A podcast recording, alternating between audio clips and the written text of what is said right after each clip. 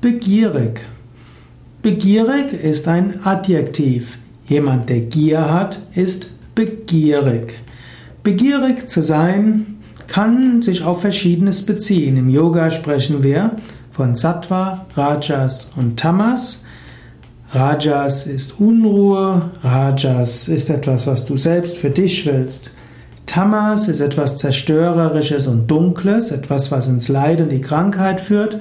Und Sattva ist das, was ins Licht führt, das Reine. Sat heißt auch Wahrheit. Sattva ist das, was aus der Wahrheit kommt und zur Wahrheit hinkommt. Und so kann man sagen, wenn du begierig bist, dann gibt es Sattvik, Rajasik und Tamasik. Du kannst zum Beispiel begierig sein nach Alkohol, nach Drogen. Du kannst begierig sein, anderen Schaden zuzufügen. Das wäre tamasiges begierig sein. Du kannst aber auch einfach mehr haben wollen.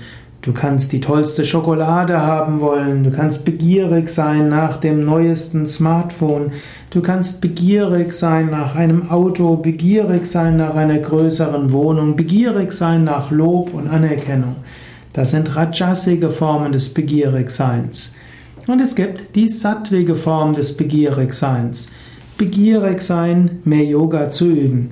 Begierig sein, mehr über Meditation herauszufinden Begierig sein, Gott zu erfahren. Begierig sein, die Erleuchtung zu erfahren.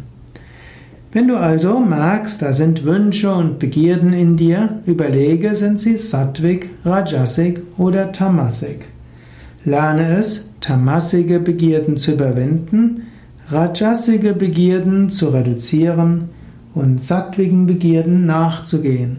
Und selbst den sattwigen Begierden gehe nach, mit Verhaftungslosigkeit und immer wieder loslassen.